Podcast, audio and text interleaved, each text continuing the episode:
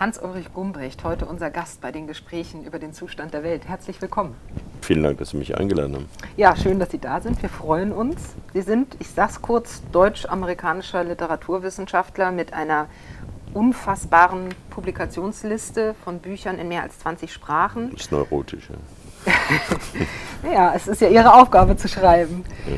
Ähm, Sie sind Forscher, Essayist, Feuilletonist, Wanderer zwischen dem amerikanischen und dem deutschen Kontinent ähm, und von Kalifornien aus auch einer der wichtigsten Intellektuellen Deutschlands. Mit, wenn ich richtig gezählt habe, neun Ehrendoktorwürden. Zehn. Zehn mittlerweile.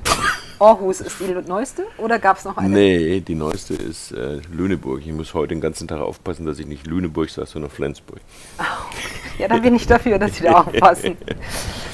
Also ich freue mich, dass Sie heute hier sind und ähm, ich würde gerne mit Ihnen anfangen, über Trump zu sprechen, weil mhm. der Zustand der Welt wird ja zurzeit im Allgemeinen als verrückt und beängstigend mhm. bezeichnet. Autokraten sind in vielen Ländern auf dem Vormarsch und einer, der von uns aus als Autokrat auch eingeschätzt wird, ist seit dem 20. Januar diesen Jahres Präsident der Vereinigten Staaten von Amerika. Sie sind seit 30 Jahren, seit 89 an der kalifornischen Stanford University einer der wichtigsten Universitäten des Amerika oder die wichtigste Universität des amerikanischen Westens. Und sie sind seit dem Jahr 2000 amerikanischer Staatsbürger. Mhm. Und in der Taz habe ich gehört, sie sind demonstrativ amerikanischer Staatsbürger. Also sind es sehr gerne. Hier. Ich weiß es nicht, hat denn die Wahl von Donald Trump zum 45. amerikanischen Präsidenten Ihrer USA-Begeisterung Abbruch getan? Nein, kann man nicht sagen. Also ich war sehr enttäuscht, dass er gewählt worden ist und äh, erschrocken. Das war auf einem Flug von äh, Frankfurt nach Berlin. Also ich war von San Francisco gekommen, dass ich es erfahren habe. Ähm, aber ich bin dann kurz danach in einem Interview gefragt worden, ähm, ist das Ihr Präsident, so provozierenderweise? Und dann habe ich gesagt, natürlich ist das mein Präsident. Ja? Also ich habe den zwar nicht gewählt, aber ich bin US-Citizen und der, der demokratisch gewählt wird, und ich bin leider überzeugt, dass er ganz koscher demokratisch gewählt worden ist, äh, ist mein Präsident. Hm? Also nicht mein Präsident, dass ich begeistert bin, aber ist der Präsident des Landes, für das ich mich entschieden habe. Es ist ja in meinem Fall nicht so, dass ich zufällig da geboren bin, sondern ich habe mich mit 41 Jahren entschieden, dahin zu gehen und wollte von Anfang an auch amerikanischer Staatsbürger werden. Ähm, Warum? Ach, also schwer zu erklären. Darf? Also äh, ich meine, ich bin 1948 in Deutschland geboren. Das ist schon mal eine schlechte Zeit, ein schlechter Platz geboren zu werden. Ich gehöre zu der Generation, in der viele Intellektuelle, viele deutsche Intellektuelle sich entschlossen haben, sozusagen, also paradoxalerweise Verantwortung für Verbrechen zu übernehmen, die stattgefunden haben, bevor wir geboren wurden. Ja? Zum großen Teil, weil wir den Eindruck hatten, dass die Generation der Verantwortlichen das nicht tut. Und äh, also das ist bei meiner Frau zum Beispiel, die zwölf Jahre jünger ist als ich und in Deutschland auch geboren ist, anders. Aber es ist bei mir so.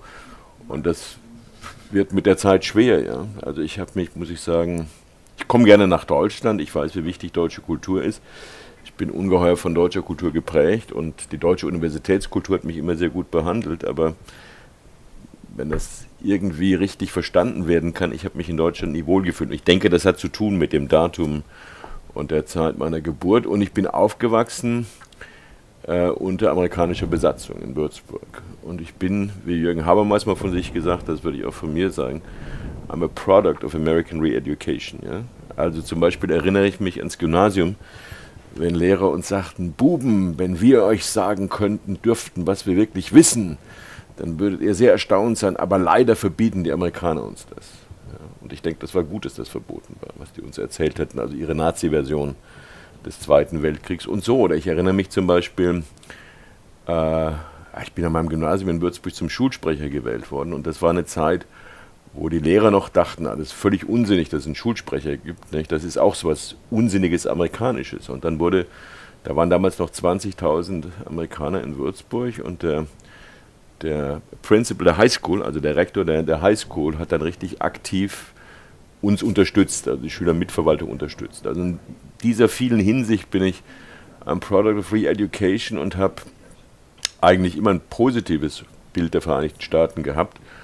Also dann 1968 und 69 als Mitglied des SDS habe ich ein schlechtes Gewissen deswegen gehabt. Ich müsste Amerika furchtbar finden. Noch als ich zum ersten Mal zu einer Gastprofessur eingeladen wurde, war ich 32, 1980 in Berkeley, habe ich ein schlechtes Gewissen gehabt, dass mir das so gut gefällt.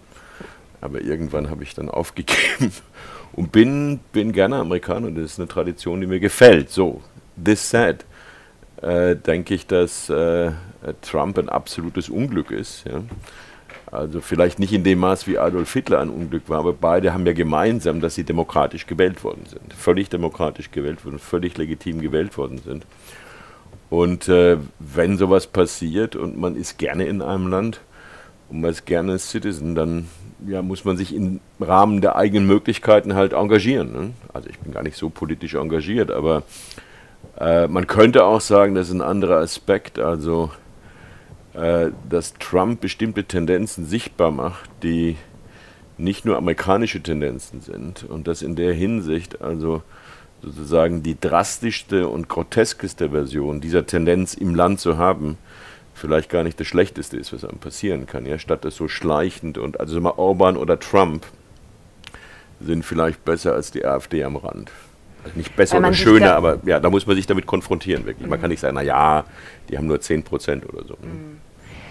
Haben Sie eine Erklärung, wie es dazu kommen konnte? Ich meine, Sie haben gerade gesagt, dass das vielleicht eine überspitzte Inkarnation, sage ich mal, mhm. der Tendenzen im Land sind. Was sind das für Tendenzen? Ist das so, wie es, ich glaube, ähm, Ali Rothschild hat gerade ein Buch geschrieben mhm. über Trump, die ist nach Louisiana gegangen und hat sich die Globalisierungsverlierer, wie mhm. ich es jetzt sagen würde, mhm. angeschaut. Sind das diese Menschen, die einfach sagen, pff, für uns bleibt kein Reichtum und so Leute wie Hillary Clinton, die kämpft nicht für uns, die dann Trump gewählt haben? Das ist so eine gängige Alter, äh, Interpretation. Ja, es, also es ist, ist, kompliziert, aber ich denke, mhm. das ist schon der, also ich würde den Grund auch an erster Stelle nennen. Also die Globalisierungsverlierer, die ja bei uns in, in erster Hinsicht und in demografisch erster Hinsicht, das sind gute 10 Prozent der Gesamtbevölkerung, also etwa 30 Millionen Leute, nennen sich selbst White Trash. Ja? Also mhm. zum Beispiel im Rust Belt, also mhm. diese Arbeitslosen, ehemaligen Proletarier der ersten, der zweiten Industrialisierung und so.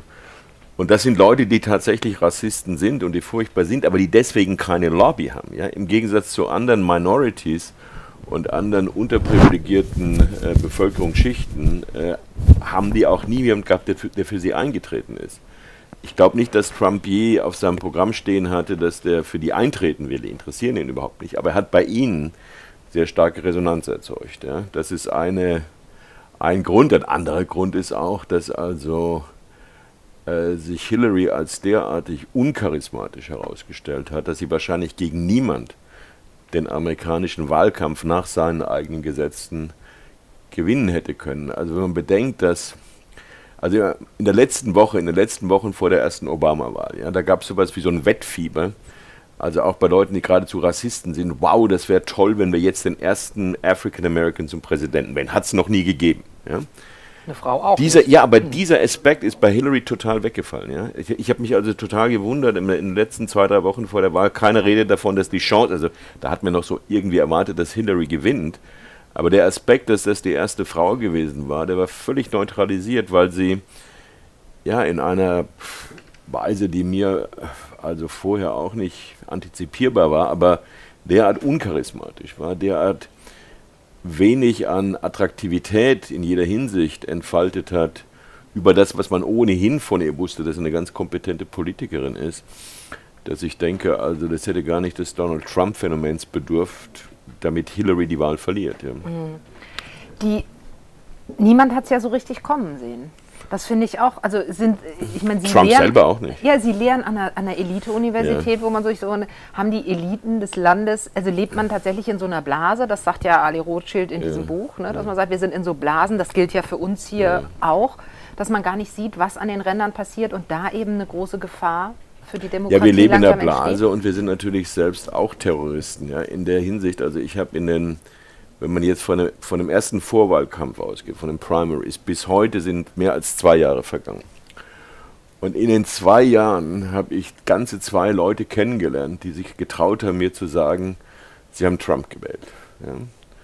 Ja. Äh, das kann demografisch nicht sein. Also man hat Demografien, dass auf den Campuses, was weiß ich, 70, 80 Prozent der Leute nicht Trump gewählt haben, auch gegen Trump sind. Aber das lässt immer noch 20 Prozent übrig und ich sehe sehr viele Studenten, sehr viele Kollegen, aber keiner traut sich das zu sagen. Ja? Also es ist ganz interessant, die beiden Fälle, ähm, die mir das gesagt haben, ist in einem Fall sozusagen nicht nur ein Globalisierungsverlierer, sondern ein Existenzverlierer. Das ist jemand, der zwei Monate älter ist als ich, also fast 70 und vor einem Jahr seine Promotion abgeschlossen hat. Also ich habe die Geduld gehabt, den da durchzucoachen und ich freue mich auch, dass er promoviert hat. Das war auch gar keine schlechte Arbeit. Aber der ist natürlich vom Leben frustriert. Ja? Also, und der andere war ein junger Student aus der Provinz, der noch nicht gewusst hatte, den habe ich in der ersten Woche, der war mein Freshman Advisor, in der ersten Woche, noch bevor der Unterricht losging, gesprochen und der hatte noch nicht gelernt, dass man auf dem Campus das nicht sagen darf, wenn man Trump gewählt so. hat. Ja? Also die diese Bubble, das ist, ist, nicht nur die Schuld der anderen, mhm. das sind wir auch. Ja? Also ähm, ich denke, wir Intellektuellen, wir, wir Eliten in den USA, ähm, ja, haben auch so eine Berührungsangst. Wer von uns hat denn je im Ernst mit jemand gesprochen, der zum White Trash gehört? Ja? Und wenn wir könnten, würden wir es auch nicht tun. Wir sagen, das sind diese Rassisten, was sie auch sind. Aber da gibt es, denke ich, auch eine Verantwortung von uns. Und ich denke, als ich vorhin gesagt habe, also dass man dann auf sowas reagieren muss wie Trump, dass zum Beispiel diese Wahrnehmung, also dass wir eben, wir haben sozusagen unsere Lieblingsminderheiten, ja. Hm. Also jeder Afroamer jeden afroamerikanischen Kollegen oder noch am besten eine afroamerikanische Kollegin, die lesbi lesbisch ist, die werden also ganz besonders gut behandelt. Nicht? Da wird man sich nie trauen, irgendwas Negatives zu sagen. Und diese Leute, denen es, if you forgive my language, beschissen geht, wirklich mhm. beschissen geht, die keine Lobby haben, keine Vertretung haben, von denen halten wir uns auch auf Distanz und klagen sie dann an, sie sind verantwortlich, wenn Trump gewählt wird. Weil sie alles verkörpern, was nicht PC ist. Genau, weil sie alles mhm. verkörpern, was wir nicht sein wollen. Wir würden ja auch nicht gerne mit denen reden. Mhm. Und äh, nein, nein, da muss man sich distanziert halten, so als seien die sozusagen kollektiv eine ansteckende Krankheit. Die Frage jetzt ist, man, es gibt ja eine wahnsinnige Industrie an Trump-Witzen ja. und so. Ich konnte von Anfang an nicht drüber lachen, nie mhm. über Trump, weil ich zu viel Angst habe ich finde ihn gefährlich. Ich werde von meinem Präsidenten zum Beispiel da, deshalb als Pessimistin dargestellt, weil er sagt, äh, Checks and Balances. Sein, ne? Ja, ich finde Pessimismus auch, dass man im Allgemeinen Pessimisten einfach die Fakten ein bisschen präziser zur Kenntnis ja. nehmen als andere. Aber er sagt Checks and Balances und das wird schon alles klappen und äh, was glauben Sie, wie gefährlich ist der Land, äh, ist, der, ist Trump für das Land? Also zum ersten Mal, um, ich kenne Ihren Präsidenten nicht persönlich, aber er ist Amerikanist, habe ich ja, gehört. Genau. Und ich bin also als Amerikaner äh, begeistert und, und auf eine Weise überrascht, aber nicht total überrascht, wie gut die Checks and Balances und die Institutionen, also vor allem das Gesetzessystem, das Supreme Court, bisher funktioniert haben. Das ist hm. erstaunlich. Also ich würde so weit gehen zu sagen, selbst die Republikanische Partei, die ich in den 17 Jahren, die ich Amerikaner bin, weder in Kalifornien noch im Bund je gewählt habe, aber wählen würde, wenn ich irgendwann überzeugt wäre, der republikanische Kandidat überzeugt mich mehr. Aber die Republikanische Partei war ja gar nicht so schlecht ja, bisher. Also nicht so schlecht, wie man gedacht hat. Man dachte, jetzt hat er noch die Mehrheit in beiden Häusern, jetzt kann er alles durchziehen. Ähm, insofern, aufgrund der Tatsache, dass die Institutionen gut funktionieren, und zweitens, und vielleicht vor allem aufgrund der Tatsache, dass Trump ja total erratisch ist, er hat ja nicht wirklich ein kohärentes Programm und eben, wie sich herausstellt, weder ein erfahrener noch ein talentierter Politiker ist, würde ich Ihrem Präsidenten insofern beistimmen, aber Ihnen gleich auch, dass innenpolitisch sich erstaunlich wenig verändert hat. Also in meinem Alltag hat sich genau null verändert. Ja. Also in den ersten Tagen nach der Wahl, da rannten die Studenten mehr rechts und links über den Campus und sagten, El pueblo unido jamás será vencido, also das vereinte Volk wird nie äh, besiegt werden, wobei das ja grotesk war, weil gerade das Volk Trump gewählt hatte. Mhm. Und dann trafen sich meine Kollegen in der Kapelle von Stanford und versicherten sich wechselseitig, dass sie auch weiterhin äh, sich nie aus rassistischen oder anderen Gründen beleidigen werden, so als hätte der Ku Klux Klan den Campus besetzt. Aber nach dieser Anfangsaufregung äh, ja, ging das Leben normal weiter. Wir sind ja auch als private Universität kaum abhängig vom Staat.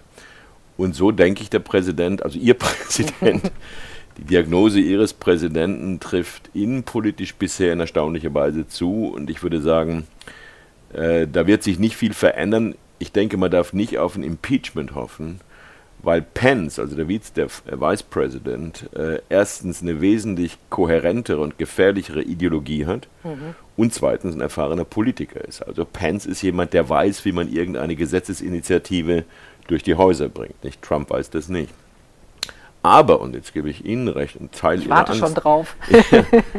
nein, dadurch, dass er Commander-in-Chief ist und wirklich einziger Commander-in-Chief, äh, muss man eigentlich äh, an jedem Morgen oder durch die Zeitdifferenz nicht jeden Morgen, mhm. bei uns jeden Morgen froh sein, an dem kein Nuklearkrieg ausgebrochen ist. Ja? Und es gibt keinerlei Anhaltspunkte, die einen denken lassen, dass Trump nicht imstande wäre, wenn ihm also der nordkoreanische äh, Aristokrat noch mehr auf die Nerven geht oder wenn er noch mehr in diese, in diese Streitkultur gelangt, mhm. ja, äh, dass er nicht den Nuklearknopf drücken würde. Das ist jeden Tag möglich. Entspricht übrigens also zufällig und genau der Analyse einer politisch sehr erfahrenen Kollegin von mir, deren Partei ich auch nie gewählt habe, nämlich Condoleezza Rice, aber die ich sehr schätze und sehr gern habe. Unsere Konsensbasis ist American Football. Aber wir unterhalten uns öfter und wir haben zufällig an einem Freitag nach der Trump-Wahl zu Abend gegessen. Das war nicht mhm. geplant und dann habe ich irgendwann nach zehn Minuten habe ich es nicht ausgehört und gesagt, mhm. was meinst du mhm. zur Situation? Und sie hat genau das prognostiziert, auch aus der Erfahrung. Also acht Jahre Weißes Haus, dass sie gesagt hat, man kann vom Weißen Haus aus innenpolitisch äh, überhaupt nichts durchsetzen. Also sie hat gesagt, die Möglichkeit aus Washington innenpolitisch was zu verändern ist geringer als die Möglichkeit der europäischen Situation in einzelnen europäischen Ländern innenpolitisch mhm. was zu verändern. Ja. Und das hatte ich nie so durchgedacht, mhm. das bewahrheitet sich. Aber nochmal, also außenpolitisch und damit weltpolitisch ist das enorm gefährlich. Mhm. Ja. Und da habe ich halt oft das Gefühl, dass er unterschätzt wird, weil er wie so ein Kasper wirkt. Und ja. ich muss dann immer an Feuchtwanger denken, der ja eine berühmte Trilogie geschrieben hat, die sich mit Exil beschäftigt. Mhm. Und da weiß ich, das kann ich mich an eine Szene erinnern, wo Juden diskutieren, ob sie auswandern sollen mhm. oder nicht. Und dann sagen, na ja, so ein Kasper, so eine alberne Gestalt wie Hitler, mhm. das nehmen wir doch nicht ernst. Wir bleiben hier, die Deutschen folgen dem nie und wir wissen, dass das ein Irrtum war. Und ich weiß nicht warum, da muss ich oft dran denken, dass ich denke, nur weil jemand nicht den elitären, dem elitären Habitus entspricht, dass man ihn dann nicht ernst nimmt, ist aus meiner Sicht eine große Gefahr. Ja, wobei, also ich denke, äh, Hitler war sozusagen eher ein Pants-Typ, ja. Mhm. Also jemand, der sehr, sehr kohärent war in seiner Ideologie. Ich meine, Leute haben äh, mein Kampf nicht ernst genommen. Aber mhm. dann stellte sich raus, Mitte der 30er Jahre, dass mein Kampf als Programm ernst zu nehmen war. In dem Sinn hat Trump kein Programm. Und zweitens würde ich in Anspruch nehmen, also dass bisher jedenfalls äh, die amerikanischen Institutionen, aber auch, würde ich mal sagen, die, die Citizens, also die 300 Millionen Amerikaner, nicht ganz so geschmeidig waren und anpassungsfähig wie die Deutschen mhm. nach 1933. Also hat auch damit zu tun, dass natürlich die finanzielle, die, die wirtschaftliche Situation nach 1933 katastrophal war, dass immer noch die Schmach der Niederlage im Ersten Weltkrieg die Leute bewegt hat und so weiter und so weiter. Ähm, ja, also ich denke, es ist nicht genau ähnlich, aber ihre Analogie mit dem Kasper, den man ernst nehmen muss, den man gerade ernst nehmen muss, weil er ein Kasper mhm. ist. Ja, ich denke, die Gefahr bei Trump, also ich würde sagen, im Hinblick auf einen Nuklearkrieg wäre ich mit Pence beruhigter. Mhm. Ja, weil der sozusagen ja wie Bannon, also ein Ideologe ist, bei dem aber bestimmte Rationalitätskriterien mhm. eine Rolle spielen. Mhm. Und der wahrscheinlich eher einsieht wie Trump, dass niemand einen Nuklearkrieg gewinnen kann. Niemand, auch die USA nicht, die mhm. natürlich militärisch am stärksten sind. Ne? Während bei Trump, das ist so, steht mir vor wie beim Kartenspiel, ja, was der Name Trump ja auch heißt. Also so jetzt zeige ich dem mal, was ich mhm. für Karten habe, ja, und dann das ist das Leben für alle zu Ende. Ich hatte ja eingangs gefragt, ob Trump sozusagen ähm, ihrer Amerika-Begeisterung Abbruch getan hat. Und mich würde nochmal interessieren, Sie haben gesagt, Sie sind ein Kind der Re-Education. Mhm. Sie sind jetzt eben seit 2000 amerikanischer Staatsbürger, mhm. leben da seit äh, 30 mhm. Jahren.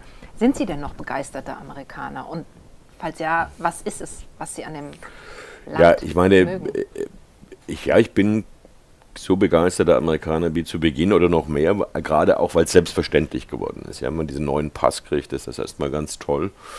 Na, jetzt ist das normal geworden in 17 Jahren mittlerweile. Ähm, ich meine, es gibt zwei Gründe. Ein, ein Grund ist immer die eigene persönliche Situation. Also, dass ich mit meiner Frau und meiner Familie, also meine Frau ist auch Deutsche, sehr glücklich in Kalifornien lebe und mich sozusagen auf jeden Tag freue, ist ein Grund. Der hat mit den USA nicht so viel zu tun, aber ich mit ihrer bin, Frau mehr vielleicht. Ja, aber ich bin glücklich, also sie auch Amerikanerin ist mhm. oder geworden ist. Ich bin sehr, sehr glücklich in meinem Leben. Ich arbeite an einer Universität, die, ja, Sie können sich nicht vorstellen, wie gut die ist und wie fantastisch die ist und was für gute Studenten wir haben.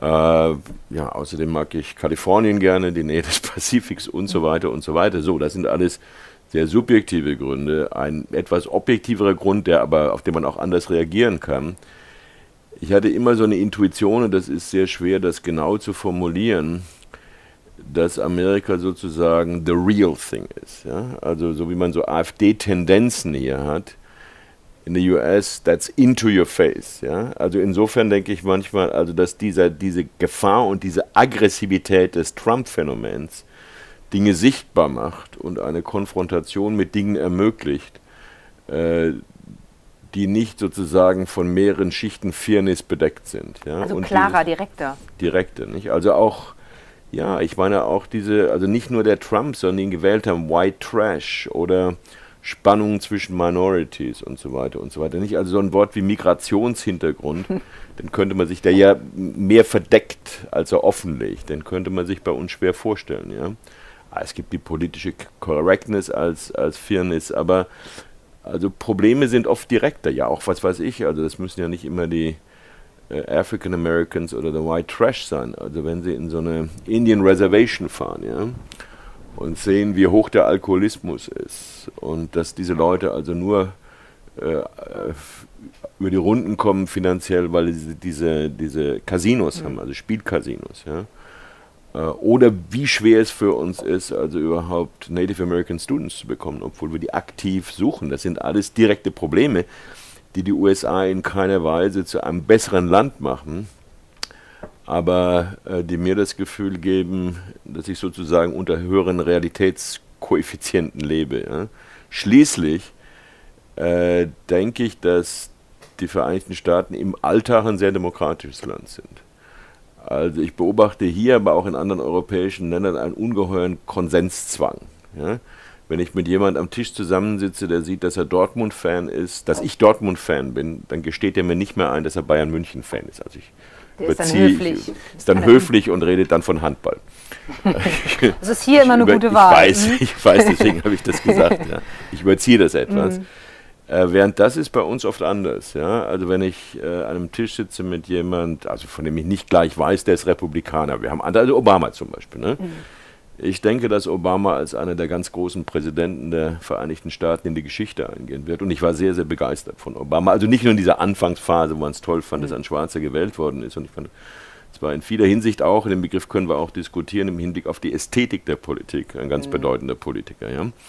Äh, so, jetzt sitze ich mit jemandem, der denkt, dass Obama alles falsch gemacht hat. Und die Wahrscheinlichkeit, dass wir dann darüber reden, und uns im wörtlichen Sinn auseinandersetzen, also nicht im räumlichen Sinn, im mhm. wörtlichen Sinn auseinandersetzen und am Ende bei einer Figur ankommen, die ich sehr schätze, nämlich to agree to disagree. Ja, wir haben jetzt geklärt, mhm. was die verschiedenen Meinungen sind. Äh, das ist was, was ich in der Kultur des Landes, in der ich mich bewege, sehr schätze.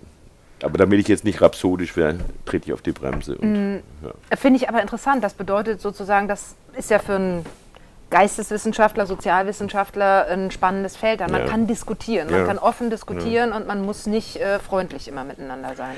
Oder man ist freundlich in der Diskussion, aber es wird nicht als Unfreundlichkeit gewertet, wenn man unterschiedliche Meinungen hat. Also es gibt diesen Druck, ich nenne Ihnen ein Beispiel. Also das, die Diskussion gab es hier auch. Sag mal, die die ersten Impulse sowohl für Gay Liberation Movement und dann auch für Gay Marriage kamen schon aus, den, aus also San Francisco, ne? Castro mhm. und so weiter und so weiter. Ich will nicht sagen, wir waren die Ersten, wo das äh, legalisiert wurde. Ähm, obwohl ich glaube, Stanford war die erste Institution auf der Welt, die Domestic Partnership eingeführt hat, also rechtliche Gleichstellung von äh, homosexuellen Paaren. Wie immer, äh, also ich interessiere mich fast aus philosophischen Gründen für die Frage, ob es nicht interessanter wäre, wenn soziologisch, kulturell und legal gesehen äh, Gay Partnerships nicht analog wären zu Heterosexual Partnerships. Ja? Die, ich meine, können Kinder haben, können Kinder adoptieren, aber es ist eine andere Art von Lebensgemeinschaft. Also ich sehe jetzt, dass Sie damit ja, nicht übereinstimmen. Jetzt können ich, wir uns. Ich versuche zu verstehen gerade. Können Was wir uns anders? auseinandersetzen. Einfach die Sexualität ist anders ja nicht nur die Sexualität, es ist eine Sexualität, die, oder vielleicht kann man so sagen, die Institution der Ehe, historisch gesehen, der heterosexuellen Ehe, entsteht ja mal primär aus, wie sagt man, Fortpflanzung, also mhm. Procreation. Ja? Mhm. Das ist sozusagen, und der Grund der Partnerschaft, dieser Partnerschaft und der Monogamie, also im Grunde sexuellen Ansteckung soll vermieden werden, Erbe soll gesichert werden und so weiter und so weiter. Ist dann ja. irgendwann romantisiert worden. Ja, ja, mhm. sicher, aber mhm. wirklich erst in der Romantik mhm. romantisiert worden, ne, worüber Niklas Luhmann zum Beispiel ein sehr schönes Buch geschrieben hat, Liebe als Passion. Ähm, aufgrund dieser Tatsache, ich weiß und begrüße das absolut, dass, dass äh, homosexuelle Paare Kinder adoptieren können, Kinder haben können. Aber selbst wenn das mit Surrogate Mother geht, ist das immer noch anders mhm. als die Art und Weise, wie ich meine Kinder zum Beispiel habe mhm. zur Welt kommen. Nicht besser oder schlechter, aber anders. Und mich interessiert die Frage, ob man sozusagen diese Differenz nicht in einer rechtlichen Ungleichheit, sondern in einer Polymorphie, also anderen Formen, anderen institutionellen Formen realisieren könnte. Nicht in dem Sinn, dass ich jetzt gegen homosexuelle Ehe bin, absolut nicht. Sondern dass also ich nicht eins ans andere. Es gibt mehrfach, so mehrfach, also wie sagt man auf Deutsch, Best Man gewesen bei, mhm. bei homosexuellen, sowohl lesbischen als auch schwulen äh, Hochzeiten. Mhm. Aber die Frage finde ich interessant. Mhm. Ja? Und diese Frage, also ich denke, dass, ich habe jetzt keine Statistik gemacht, aber ich habe den Eindruck, wenn ich das in Europa artikuliere, ist die Gefahr, dass ich sozusagen als homophob eingestuft wäre, größer als bei uns. Mhm. Also größer als bei uns in den USA, größer in dem parallelen deutschen oder französischen Milieu, in dem ich mich bewege, also akademischen Milieu, als bei uns. Mhm. Aber vielleicht liege ich falsch. Nee, das kann schon sein. Ich mhm. muss, kann ich mir gut vorstellen. Mhm. Aber ich möchte jetzt nicht bei, in Ihrer Sendung hier als homophob. Nein, also ich verstehe das auch nicht. Also ich finde die Frage sowieso gut. Ich habe jetzt ja. mal überlegt, ob ich darauf einsteigen soll, weil ja, die Frage sicher. ist, wie weit wir jetzt über ähm, äh, sozusagen Ehe für alle diskutieren. Ich finde die Institution der Ehe an sich sozusagen kann man ja hinterfragen und sich dann zu überlegen, dass sozusagen alle anderen auch heiraten mhm. sollen dürfen, dass sozusagen sowas angepasst wird an ein doch recht konservatives Lebensmodell. Manchmal erscheint mir das ein bisschen bizarr. Also der genau der Vorschlag, bei dem ich im Moment bin, aber nicht, dass ich einen politischen Einfluss habe, wäre genau das, was die Frühstufe der of the Gay Marriage war, mit mhm. Domestic Partnership für alle. Genau, aber auch für also, heterosexuelle. Also, ja, na, das meine ich, dass ja, auch das, meine ja, Ehe Domestic, Domestic genau. Partnership wäre. Ja, und, nicht, und in der Hinsicht, also das ist eine höhere Abstraktionsebene, mhm. die mehr Möglichkeiten einschließt. Genau und die nicht spezifiziert, anstatt eine Form, die genau. aus der traditionellen heterosexuellen Ehe entstanden ja. ist, zu projizieren auf andere Lebensformen. Ja, da bin ich mit einverstanden. Und dann in Deutschland Abschaffung des Ehegattensplitting. Um Gottes Willen, ja. dann sind wir, kommen wir zusammen. Ähm, was, was man jetzt ja schon merkt, ich meine, wenn wir sagen über, über ähm, Gay Partnership mhm. reden und sie, ich mache jetzt mal einen großen mhm. Sprung, ja. Handball, Fußball, Sport im Allgemeinen, viele andere Themen. Sie sind ein, ein Akademiker, Sie lehren seit 30 Jahren in Stanford, Sie haben zehn Ehrendoktorwürden, viele Bücher, aber Sie haben überhaupt nicht das, was man hier in Deutschland sehr oft findet, nämlich so einen bestimmten akademischen Habitus, der sich, ähm, ich habe immer das Gefühl, die Wahl dessen, worüber man redet, muss schon am eigenen Status gemessen werden. Man lässt sich nicht in bestimmte Niederungen ein. Mhm. Ich finde ja immer, es müsste umgekehrt sein, was ja die mhm. guten Feuilletonisten wie auch Adorno oder so mhm. immer gemacht haben. Man kann über alles klug nachdenken. Mir scheint, dass Absolut, das eine ganz ja. wichtige Figur bei Ihnen ist. Egal, was in der Welt ist, Sie versuchen mit Ihren intellektuellen Instrumenten darüber nachzudenken.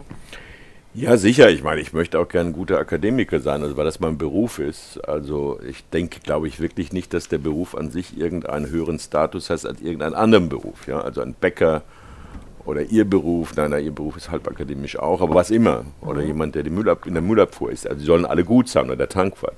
Ich soll gut tanken, also es gut abzapfen können. Ähm, also ich möchte ein kompetenter Akademiker sein, ganz sicher. Äh, Ansonsten stimme ich Ihnen bei. Also diese äh, Hierarchisierung von bestimmten Themenbereichen und die Ausgliederung von bestimmten Themen ist typischerweise akademisch, aber ist nicht das, was ich mit äh, einem Intellektuellen verbinden würde. Ja? Ich möchte eigentlich gerne äh, zuerst ein Intellektueller und dann sozusagen ein Intellektueller sein, dessen berufliche Basis eine akademische ist, als umgekehrt. Ne?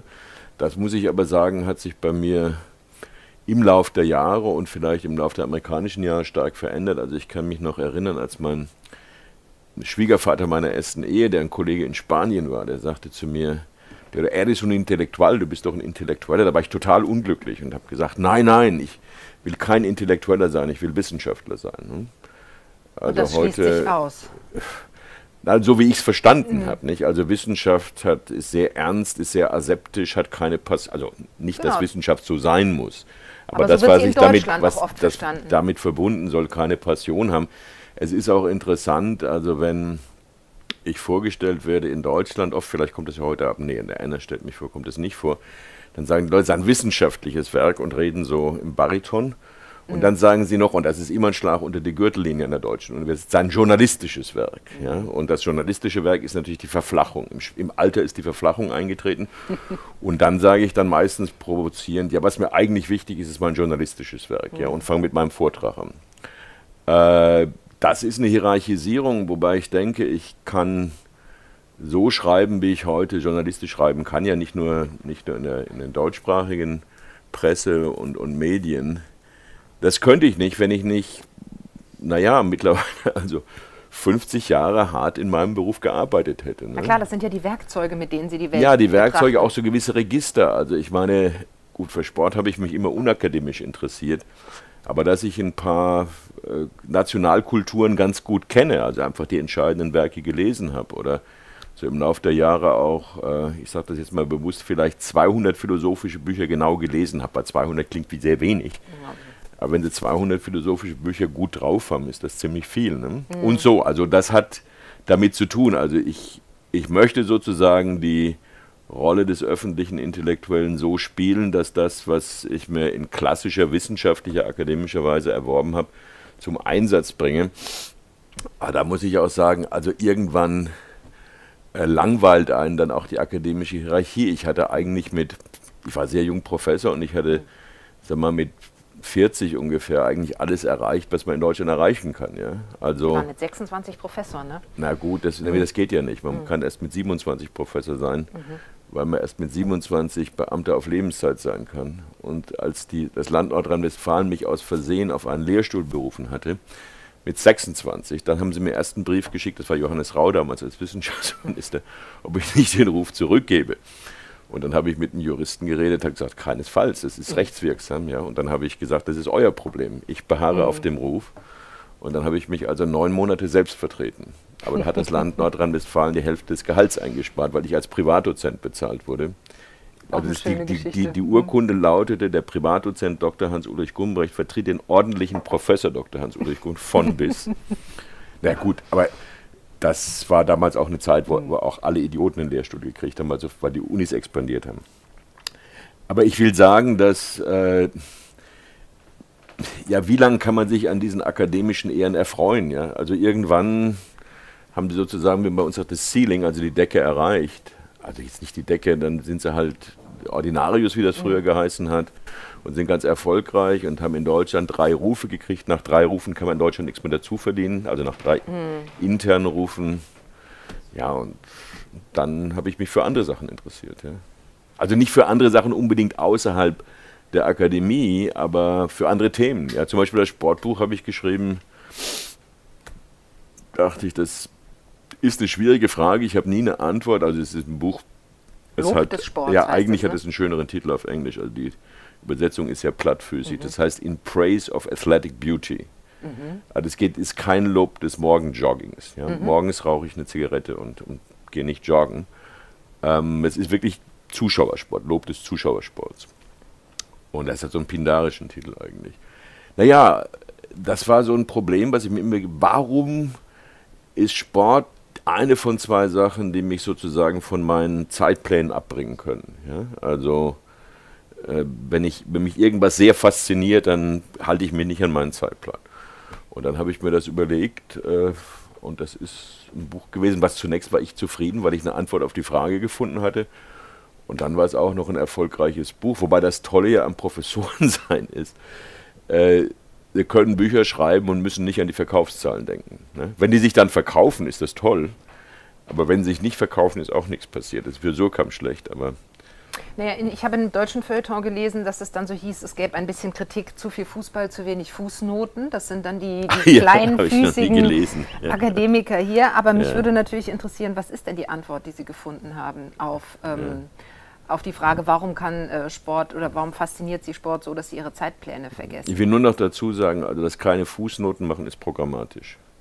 Weil ich denke, im Zeitalter der Search Engines braucht man keine Fußnoten mhm. mehr. Ja? Also das nimmt eine ungeheure Zeit in Anspruch, da schreibe ich lieber dann das nächste Buch und ist eigentlich nach meiner Meinung nur ein zur Schaustellen einer akademischen Erudition, die keinerlei Funktion hat. Also das mhm. ist programmatisch. Ich mache nicht keine Fußnoten, weil ich nicht machen könnte oder weil ich mich zu gut für Fußnoten halte. Das ist programmatisch. Genauso programmatisch Geld für Vorträge zu verlangen. Ich denke, wir sollen keine Extraarbeit for free machen. Aber okay, Sie fragen nach dem Sportbuch. Genau, was ist die Antwort? Ganz kompakt heißt die Antwort, die mich selber überrascht hat dass von der Struktur der Partizipation her gesehen, also wie jemand im Stadion äh, so ein Spiel anschaut, äh, dass das eigentlich eine Variante der ästhetischen Erfahrung im klassischsten Sinn des Begriffs ist. Also wenn Sie in der dritten Kritik von Kant die Beschreibung, Definition, eher Beschreibung der ästhetischen Erfahrung nachlesen, gibt es drei Kriterien. Interesseloses Wohlgefallen, also das, was Ihnen da gefällt, bringt Ihnen in Ihrem alltagspragmatischen Leben nichts ein. Zweitens, es gibt äh, weder quantitative noch qualitativ definierbare Kriterien für gut oder schlecht. Also ein Spiel, was 1-0 ausgeht, ist nicht notwendig besser oder schlechter als ein Spiel, was 5 zu 4 ausgeht. Ja, und schließlich äh, das, was Kant sehr schön sagte, das, das Erheischen von Beistimmung. Ja, ich weiß, dass ähm, wenn ich ein Spiel sehr gut finde, nicht nur weil meine Mannschaft gewonnen hat, äh, andere Leute das Spiel vielleicht nicht so gut finden, weil ihre Mannschaft verloren hat oder weil sie andere, anderen Geschmack haben. Aber dass das ganz schwer verständlich ist, nicht beim ästhetischen Urteilen. Also jetzt mal, um nicht von Sport zu reden, sag mal, der mich am stärksten beeindruckende Künstler des 20. Jahrhunderts ist Jackson Pollock. Und ich weiß, dass viele Leute Jackson Pollock überhaupt nicht mögen. Aber obwohl ich das weiß, kann ich das irgendwie nicht nachvollziehen. Ne? All das diese Kriterien und andere, aber ich nenne jetzt mal diese drei, damit das Gespräch nicht endgültig wird, treffen auch äh, auf den Fan in der Dortmunder Südtribüne zu. Ne? Also treffen da noch andere Sachen zu, was die alles machen auf der Dortmunder Südtribüne. Aber ich denke, interesseloses Wohlgefallen, keine bindenden Kriterien und dieses Erheischen von Konsensus findet auch auf der Dortmunder Südtribüne statt. Mhm.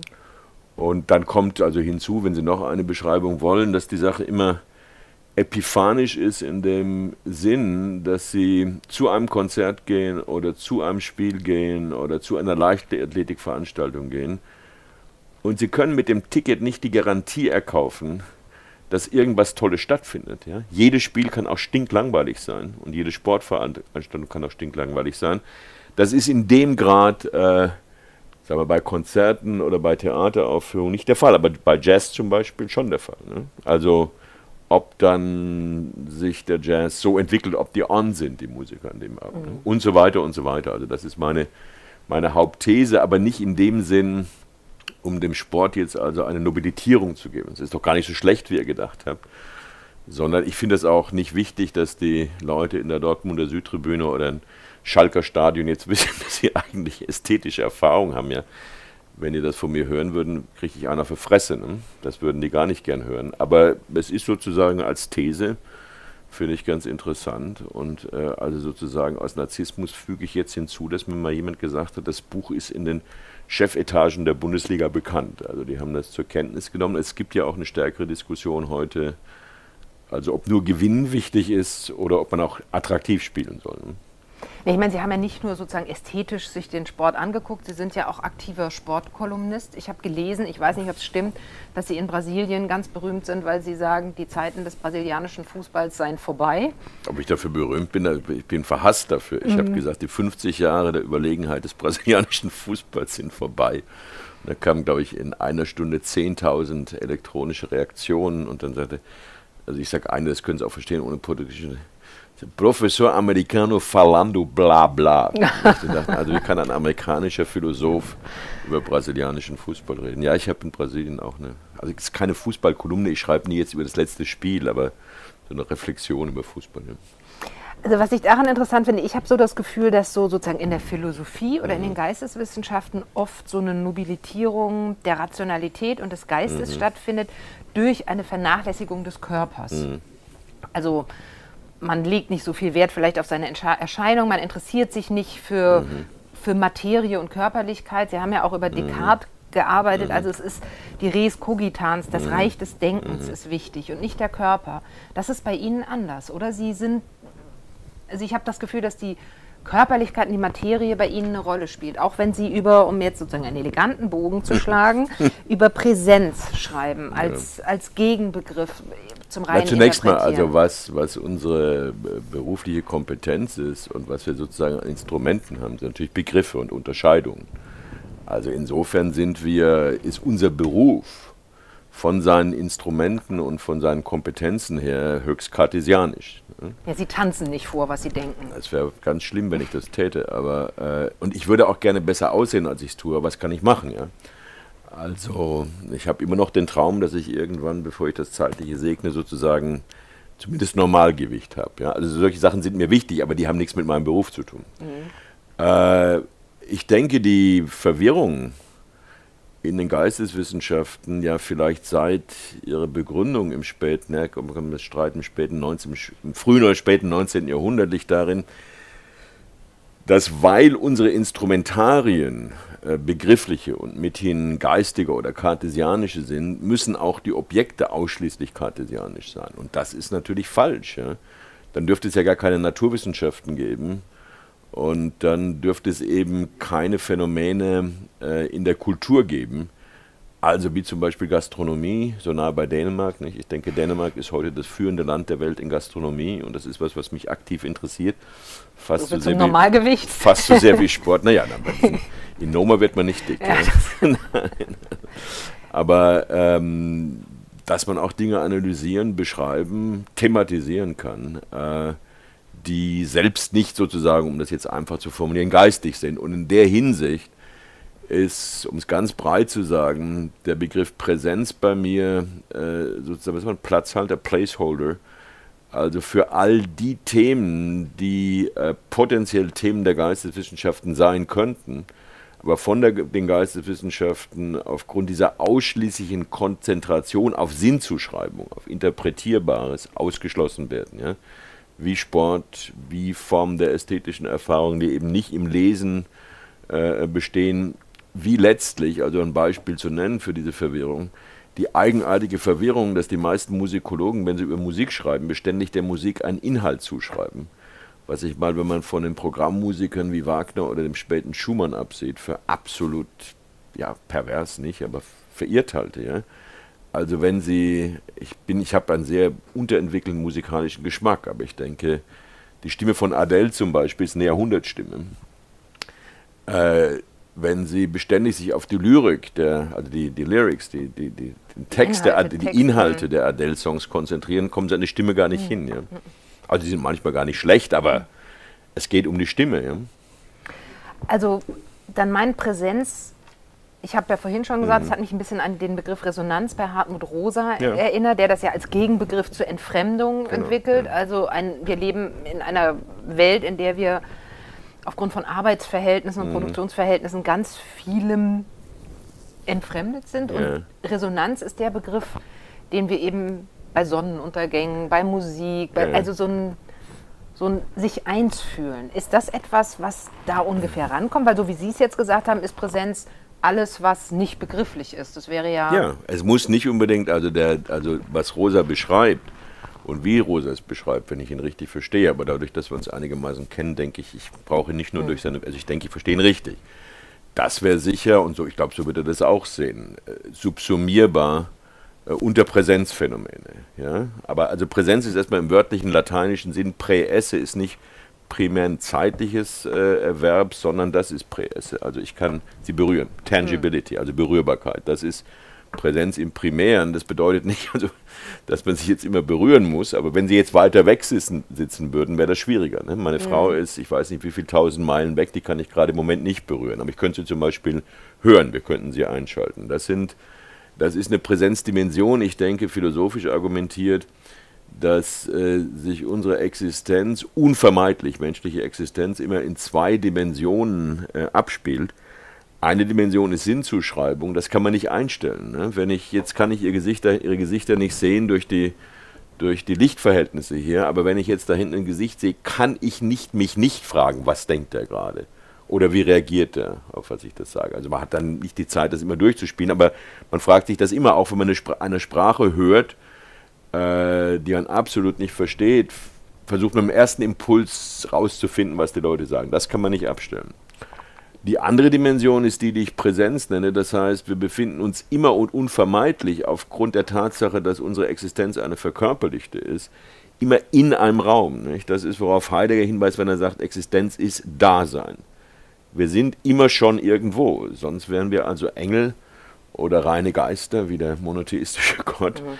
Der kann omnipräsent sein, aber wir sind, wir sind jetzt beide gerade hier. Und das heißt, ich kann nicht in Stanford sein und ich kann nicht in äh, Jena sein, wo ich morgen hinfahre und so weiter und so weiter. Also diese Dimension, die auch immer mitläuft. Ja? Also ich kann sozusagen jetzt diesen Moment nicht erleben im hellen Bewusstsein, ohne zu wissen, ich bin hier in Flensburg und nicht woanders. Und ich sitze Ihnen gegenüber und äh, also wenn ich mich jetzt plötzlich in einen von den drei Jungs da hinten verliebe, dann kann ich da hingehen und den umarmen. Vielleicht wehrt er sich dagegen. Diese Dimension läuft auch immer mit, aber ist, denke ich, in den westlichen Kulturen möglicherweise nur in den westlichen Kulturen, seit der frühen Neuzeit ausgeblendet. Also Leiblichkeit, Körperlichkeit. Genau, und das ist sozusagen, das ist die, ja, die polemische Intention dieses Präsenzbegriffs.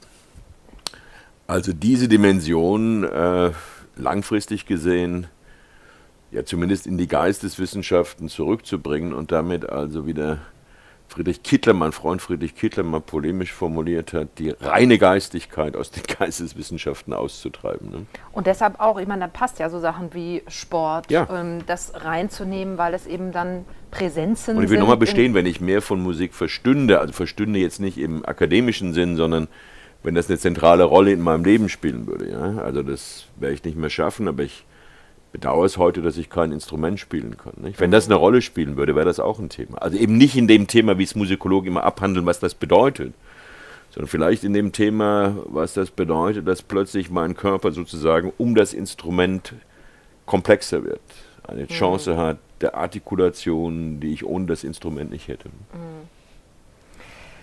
Wenn wir beim Thema sozusagen Geisteswissenschaften Wissenschaft sind. Da habe ich mhm. einen Artikel gelesen, den ich auch äh, spannend fand. Äh, für die FAZ haben Sie in einem Artikel das riskante Denken der Gegenwart mhm. die These aufgestellt, dass es die Ingenieure sind, die unsere mhm. Welt umgestalten und dass nicht mehr, also dass das die Ingenieure sind, die die Welt mhm. umgestalten, ist ja noch nicht so überraschend. Also nicht die Geisteswissenschaftler, aber sie haben auch, dafür. genau, aber sie sagen, nicht mehr die den tiefen Wahrheiten verpflichteten Forscher besetzen mhm. heute die Rolle der intellektuellen Helden oder Popstars.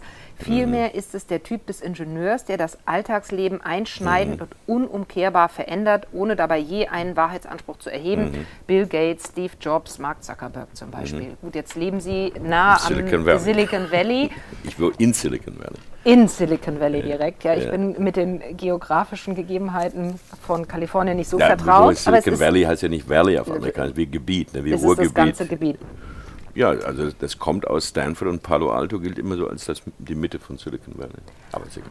Und, aber dass sie, die, dass sie die Welt verändern, ja. Aber mhm. warum sind diejenigen, die die intellektuellen Helden versehen?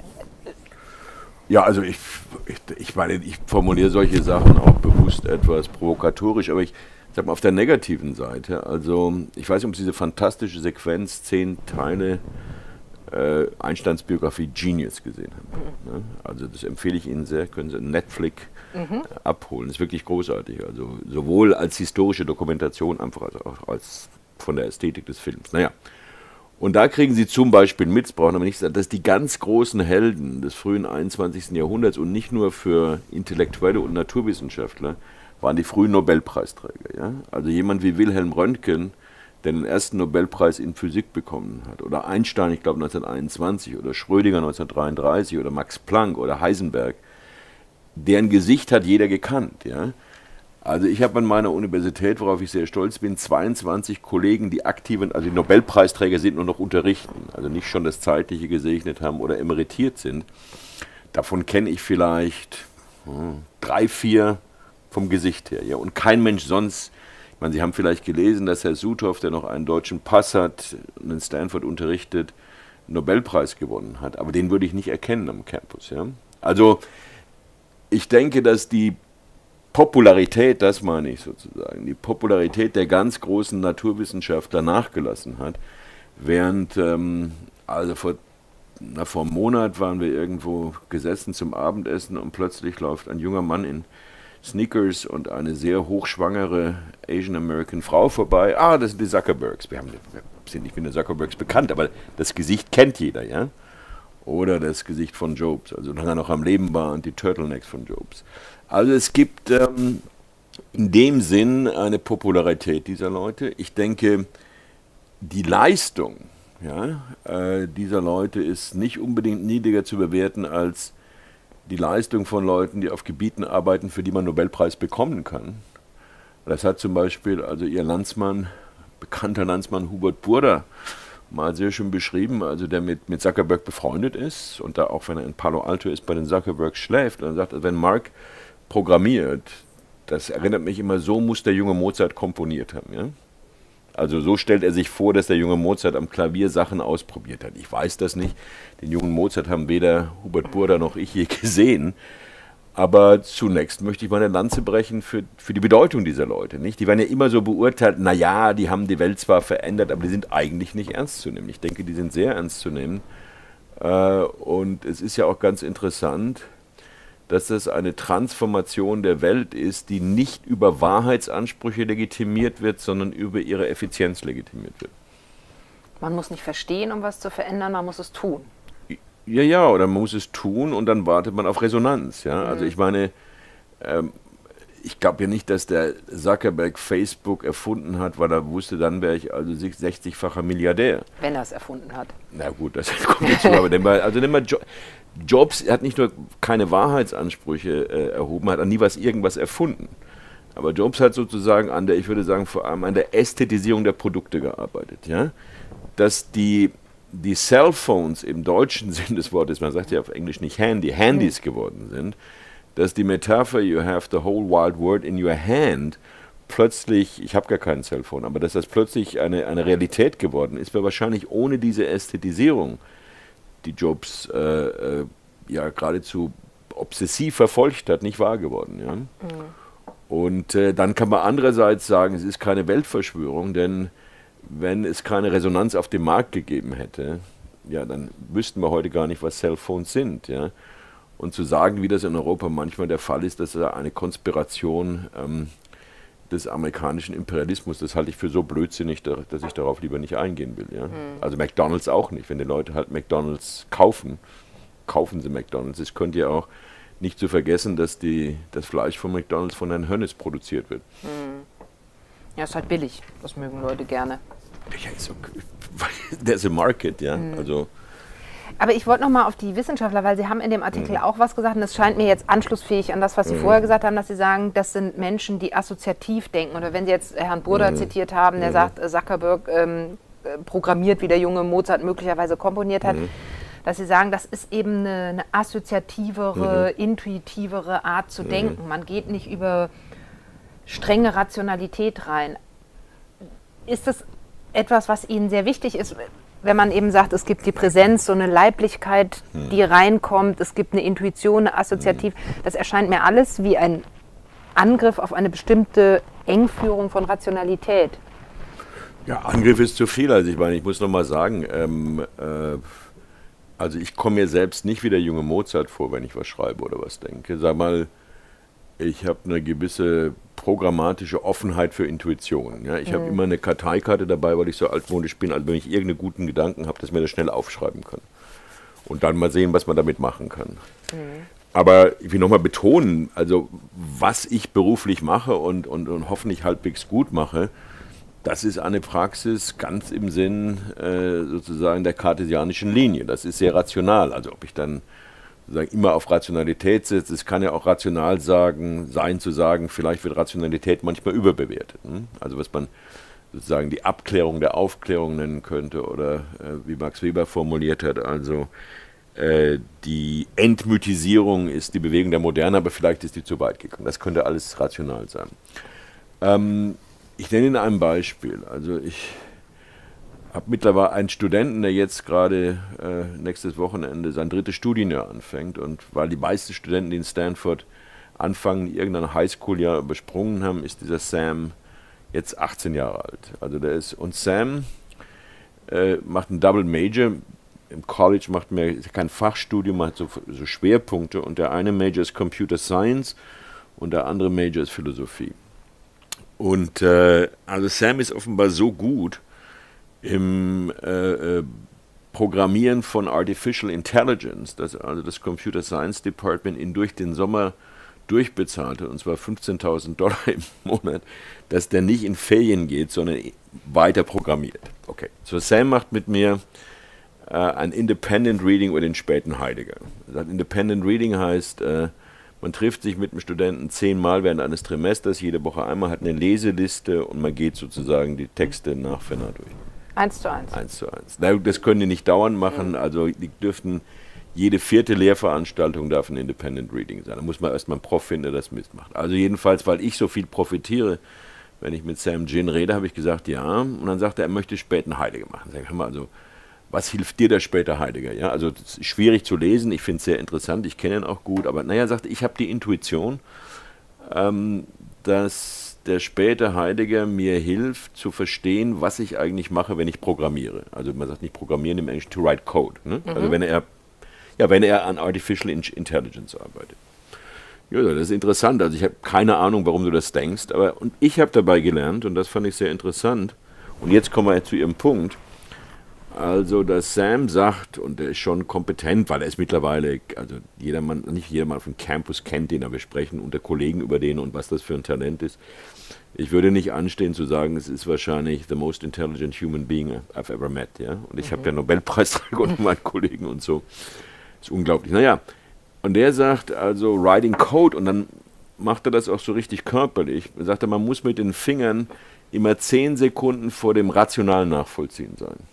Also wenn ich es nicht erlaube, dass ich einfach sozusagen die Algorithmen, die ich da verfolge, also das sind nicht wirklich die Finger, aber vielleicht doch auch die Finger, dass ich einfach sagen, meiner Intuition folge. Wenn ich, und das ist jetzt sehr interessant, Problemlösen programmiere, also ich habe das Problem X und suche jetzt nach einer Lösung, sagte, wenn du Pro Problemlösen programmierst, kriegst du nie was raus. Ja? Das ist der Grund, behauptet der finde ich sehr interessant und das ist eine empirische Zahl, warum Leute, die Computer Science mit 30 Jahren studieren, im Durchschnitt für die Bewältigung der Hausaufgaben zehn, zehnmal, und das ist keine Betreibung, zehnmal so viel Zeit brauchen wie 20-Jährige. Ja, also diese Electronic Natives, wie man mm. bei uns sagt, ja, die, ja, die spielen damit, wenn man will. Ja? Mm. Also das ist, er sagt aber, Sam ist so reflektiert, dass er sagt, also das ist, ich weiß, wenn ich anfange, Probleme zu lösen, so wie ich Mathe in der Highschool gelernt mm. habe, dann bin ich nicht erfolgreich, sondern I have to let go. Ich muss sozusagen das immer nachvollziehen, aber sozusagen nicht in dem Sinn, dass ich meinen eigenen Fingerbewegungen mhm. vorherreite. Und, das ist auch sehr wichtig, wenn ich sehe, dass das nirgendwo führt, dann muss ich abbrechen, fange ich neu an. Ja? Und dann sagt er, dass der Begriff der Gelassenheit von Heidegger etwa, ja, mhm. oder die, dass die Subjektposition ist ja bei Heidegger sehr schwach. Ne? Also man, man lässt sich sozusagen, die Welt entbirgt sich selbst. Ja? Mhm. Das fand er zum Beispiel interessant, ja. Sagte, auf eine Weise könnte man sagen, die Algorithmen entbergen sich selbst. Also ist es gar nicht so, ich helfe den Algorithmen, sich zu entbergen, statt die Lösung von algorithmischen Problemen zu produzieren. Ich meine, seither glaube ich verstanden zu haben, was für eine intellektuelle Operation Programmieren ist. Vielleicht ist das total falsch, das weiß ich nicht. Äh, aber es schien mir interessant im Hinblick auf Ihre Frage, also ob es sozusagen intellektuelle Prozesse gibt, die in unserer Gegenwart wichtig sind, äh, in denen sozusagen die Präsenzkomponente stärker ist, als man bisher angenommen hat. Und da würde ich sagen, dieses Let Go, also und immer wieder seine Insistenz, immer wenn er mir das erzählt, macht er so, ja. Mhm. Äh, oder wie, wie, wie Burda Zuckerberg beschreibt, ja. Komme ich mhm. jetzt gerade drauf, ist mhm. ja auch, auch so eine Geschichte dass das vielleicht äh, stärker ist im Vergleich zu dem klassischen Paradigma der Problemlösung. Ne? Also wenn man zum Beispiel sagt, der Naturwissenschaftler des 20. Jahrhunderts, der mich am meisten fasziniert, ist Schrödinger. So, und da war diese, also seit Einstein gab es die Intuition der Quantenphysik, aber niemand konnte das mathematisieren. Und dann setzt sich Schrödinger dran und löst das Problem und 1926 fällt ihm ein, wie man das mathematisieren kann. Das ist eine klassische Problemlösung. Jetzt kommt eine Fußnote aber die würde ich nicht also schriftlich machen, die Fußnote. Die Fußnote ist, dass Schrödinger, Erwin Schrödinger, die mathematische Lösung der Quantenphysik eingefallen ist in einem Skiurlaub, in dem er nicht nur mit seiner Frau, sondern mit zwei Geliebten gleichzeitig in Davos war und die drei Frauen wussten nichts voneinander. Also verstehen, was ich da sagen war er so will? beschäftigt mit seinem ja, irgendwie klaren, hat er wahrscheinlich, explizite Denken war hat er wahrscheinlich nicht so viel Zeit gehabt, sich auf Problemlösungen zu konzentrieren und vielleicht ist es eben deswegen, genau. Ja, man sagt es ja. Man sagt ja, man muss den Kopf füttern und dann versuchen. Genau. gibt ja viele große Beispiele, wo Leuten, was die Doppelhelix der DNA, ja, der ja. Apfel, sonst wie Dinge, die einem einfallen, wenn man dann entspannt ist.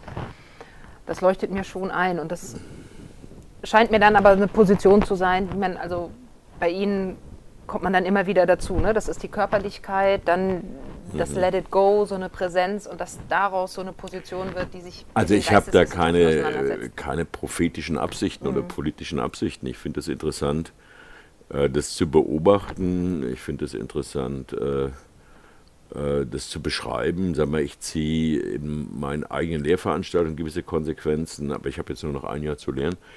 Also zum Beispiel, dass ich, wenn ich ein Seminar über Lyrik mache, äh, viel häufiger und länger im Originaltext rezitiere, als ich das früher gemacht habe. ne? Ich habe vor einer Zeit, also vor zwei, drei Jahren, ein Hölderlin-Seminar gemacht. Und das war so eine typische Stanford-Gruppe, 10, 15 Studenten. Und keiner von denen konnte Deutsch. Und dann habe ich trotzdem jede Seminarsitzung damit angefangen, dass ich eine von diesen langen Hölderlin-Hymnen, ja, die ja fast unendlich sind, auf Deutsch rezitiert habe. Und zwar, indem ich mich vor allem auf die Prosodie, also auf den Rhythmus konzentriert habe.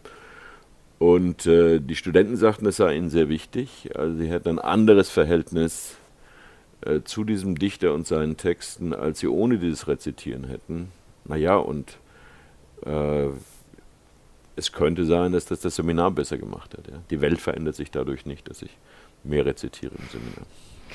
Das ist äh, ein wunderbarer Übergang zu einer Frage, die ich hier noch habe, die ich sozusagen zum Abschluss langsam stellen möchte, weil wir ja Gespräche über den Zustand der Welt. Die Welt verändert sich nicht durch das Zitieren von Hölderlin, das weiß man nicht.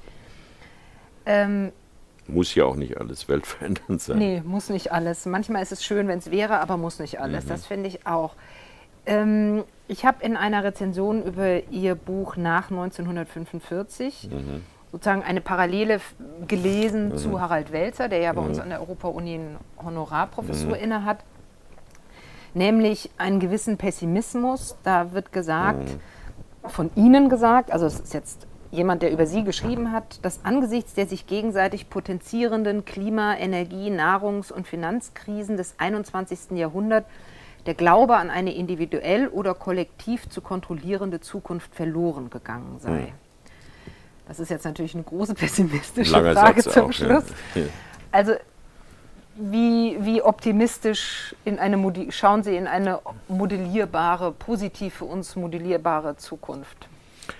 Also um das eigentlich nur zu wiederholen, das war, glaube ich, der Herr Schlack, der das geschrieben hat, aber dann auch kritisiert hat. Also Mhm. nur alte Leute können so pessimistisch sein. Das ist auch richtig, das verändert sich irgendwie. Oh, ich kenne auch junge Menschen, die pessimistisch Ja, ja, sind. sicher, aber ich, also ich war optimistischer 1968 zum Beispiel. Vielleicht hätte ich im SDS bleiben sollen.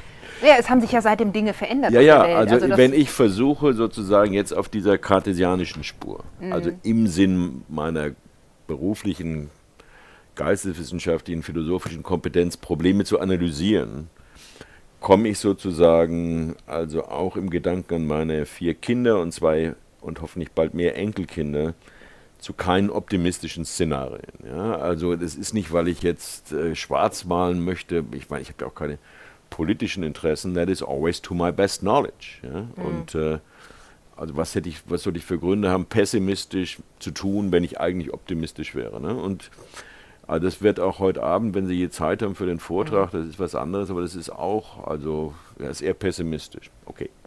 Neuer Absatz. Zugleich ähm, ich muss aber ganz kurz nachfragen. Ja. Pessimistisch aufgrund dieser ganzen Krisen, die in diesem langen Satz genannt werden, Klima, Energie, Ja, Nahrung, pessimistisch in dem Sinn, dass man sagen kann, also ich meine, ja, das denke ich sowieso, dass dieser Gedanke an die Verewigung der Menschheit, also kommt mir in vieler Hinsicht also unwahrscheinlich und auch unsinnig vor. Ja? Also ich bin, ich bin zwar ein Ecological Pig, aber ich bin sozusagen politisch durchaus pro Eco, sonst hätte ich keinen Tesla gekauft. Ja? Zur Begeisterung meines Sohnes. aber äh, naja, es sind auch schöne Autos. Aber, aber jedenfalls, äh, dass man es vielleicht verlängert, aber die Idee, dass also ausgerechnet diese Gattung, also im biologischen Sinn der Menschen, also per omnia secula seculorum Ewigkeit erreichen soll, scheint mir nicht nur unwahrscheinlich, sondern irgendwie auch unerfreulich. Das hat irgendwas so kollektiv narzisstisches, was mir keinen Spaß macht, ja. Und in der Hinsicht, also vielleicht ist dann der Pessimismus so etwas aufgehoben im, im Hegelschen Sinn, da denke ich, naja, das wird irgendwann aufhören mit der Menschheit und äh, vielleicht früher, als man voraussieht. Ja, ja wenn, wenn morgen dieser eigenartige Präsident auf diesen berühmten Knopf drückt, dann ist es wahrscheinlich aus mit der Menschheit. Ja? So sehe ich das jedenfalls. Aber es gibt auch andere unerfreuliche Entwicklungen. Also das ist eine Schiene und I cannot help it. Also mhm. ich, ich bin eigentlich nicht, glaube ich, passioniert pessimistisch, aber so sehe ich das. Auf der anderen Seite, ähm, ja, also wenn ich zum Beispiel jetzt nicht meine Studenten sehe, aber so jemand wie diesen Sam, ja, der plötzlich eine Intellektualität hat, die ich mir früher nicht mehr hätte vorstellen können, ja, und einfach, der auf der einen Seite weiß, wie toll er ist und trotzdem ein ganz normaler, netter Junge ist, der so etwas goofy ist und noch nicht richtig weiß, wie man mit Mädchen oder ich denke, er Jungs in seinem Fall flirtet, aber, aber jedenfalls, deswegen erwähne ich den, weil, weil der ist wichtig für mich und der ist toll, aber ich nenne ein konkretes Beispiel. Vielleicht schon mal damit auf. Muss man aber nicht. Äh, weil er diese Stadt wie viele deutsche Städte, also in der Geschichte des Narzissmus, so eine eigenartige Rolle mit der Dönitz-Regierung spielt, sage ich das bewusst hier. Also ich war jetzt im Frühjahr äh, sechs Wochen als Fellow an der Hebrew University. Also war nicht das erste Mal, dass ich in Israel war, aber ich war noch nie so lange in, in, in Israel und Jerusalem. Und ich denke also, wenn man auf die Nahost-Situation blickt, ganz egal, auf welcher Seite man steht politisch, also ich bin aufgrund meines Geburtsdatums dezidiert auf israelischer Seite, äh, hat man den Eindruck, also alle Karten, die im politischen Kartenspiel spielbar sind, sind gespielt und entweder von der einen oder von der anderen Seite sozusagen unterminiert worden. Ja? Also man kann sich nicht mehr, gut, immer Netanyahu ist gerade kein besonderes Glück, aber auch wenn es dann, also wenn Rabin wieder wieder erweckt würde und Präsident würde, ich, oder Ministerpräsident. Ich sehe nicht, dass es eine politische Lösung gibt. Ne? Das wäre sozusagen meine Pessimismus-Schiene. Wenn ich aber sehe, dass wie viele junge jüdische Israelis, sage ich jetzt, weil es ja auch palästinische Israelis, also Inhaber eines israelischen Passes gibt, heute flüssig Arabisch sprechen, auch im Vergleich zu der vorigen Generation und wie viele Palästiner junge Palästina Hebräisch können. Ja? Also zum Beispiel spielen hebräische Texte in der palästinischen Nationalliteratur von heute eine zentrale Rolle. Dann bin ich plötzlich im Hinblick jetzt auf diese Situation ganz optimistisch ja, und sage, vielleicht kommen die tatsächlich äh, zu dem Schluss, dass weder die einen noch die anderen gehen werden. Ja, die Palästiner werden eben die äh, Juden trotz allem nicht im Mittelmeer ersäufen und die Juden können auch nicht die Palästina loswerden, ja, sodass vielleicht eines Tages eine ganz normale Art des Zusammenlebens möglich sein wird. Das ist jetzt ein spezifisches Szenario. Ich will aber sagen, damit sozusagen exemplarisch und metonymisch, dass es trotz dieses philosophischen, wenn Sie wollen, politischen Pessimismus immer wieder Alltagserfahrungen gibt, die ja, mich, was mich optimistisch machen, aber die sozusagen in einer Gegenrichtung sind. Ja? Und das hält einen dann am Leben. Das äh, ist schön. Vielen Dank, Hans-Ulrich Gumbrecht, dass Sie heute bei uns waren bei den Gesprächen über den Zustand der Welt. Ich danke Ihnen. Ich rede sehr gerne und freue mich immer, wenn mir jemand so schön zuhört wie Sie. Danke. danke.